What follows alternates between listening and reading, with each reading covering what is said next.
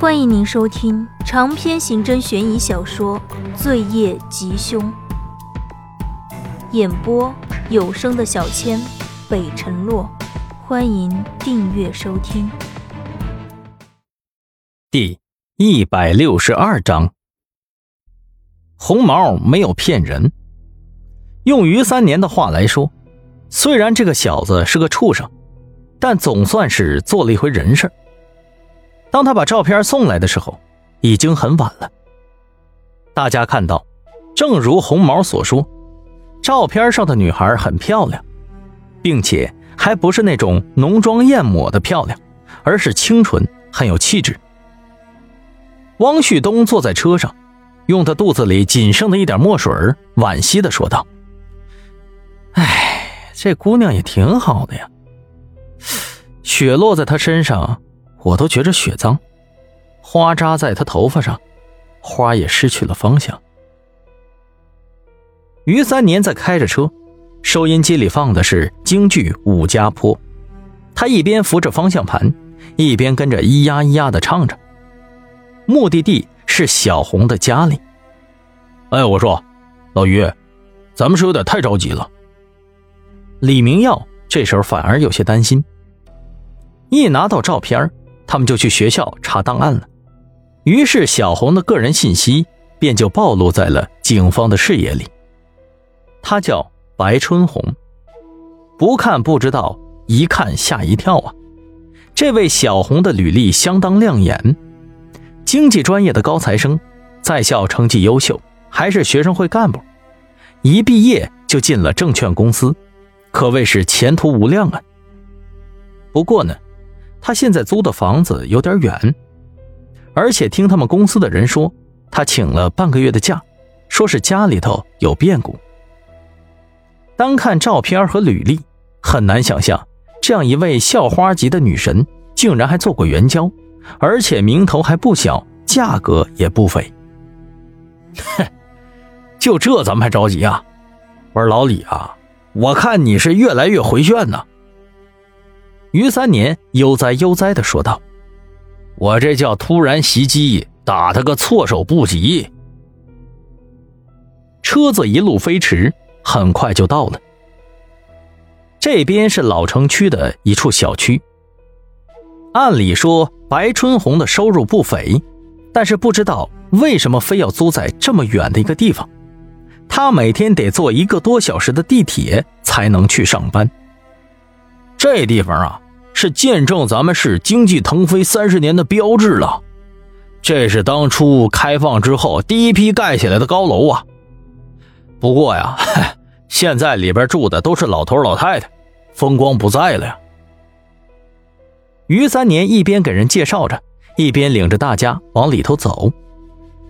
因为没有门禁，所以大家可以直接上楼。到了小红家的门口，当当当。烫烫烫！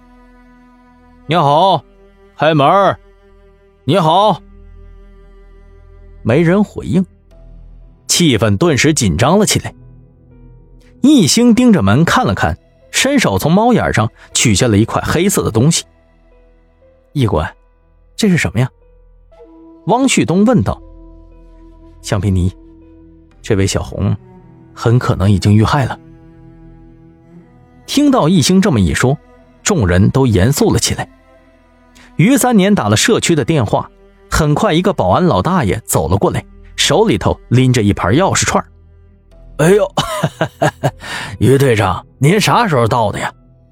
您别说啊，我最近还真没怎么见过这姑娘，不会是出什么事儿了吧？老大爷一边说着，一边打开了房门。门一打开。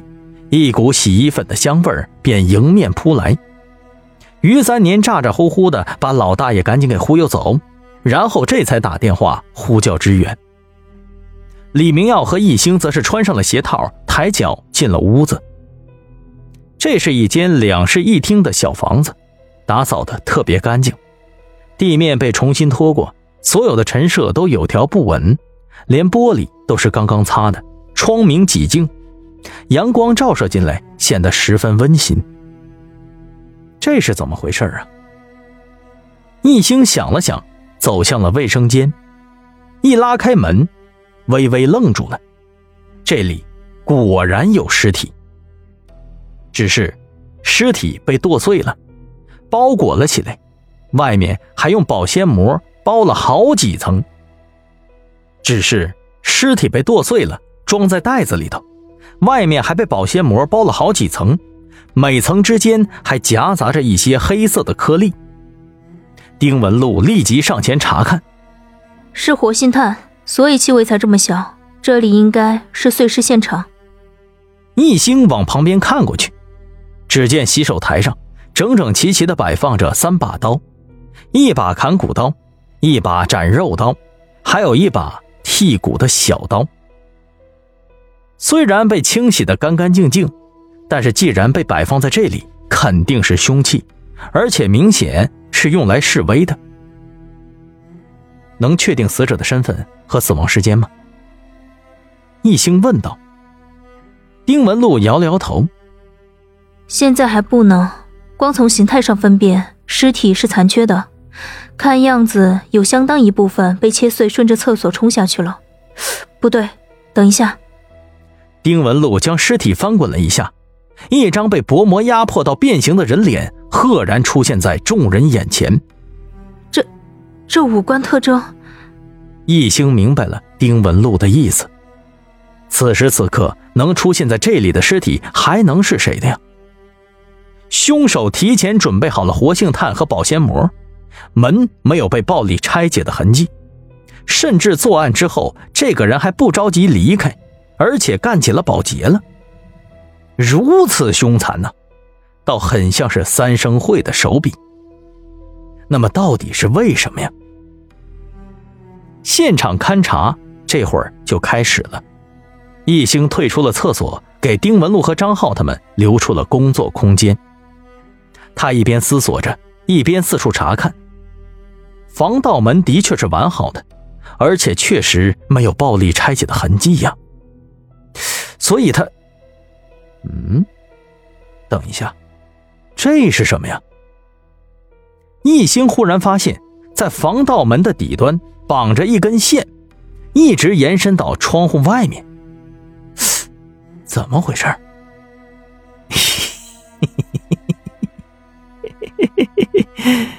到现在才找着呀！罪恶克星，你这速度也太慢了。戴着面具的怪人躲在黑暗的桥下，他捧着手机，看着画面里一星巨大的脸庞。再快一点吧，罪恶可行。怪人将手机翻过来，贴上了双面胶，随手拽过来一只流浪猫，把它粘在了身上。喵！流浪猫受惊吓逃跑，潜入到桥墩的黑暗之中，渐行渐远。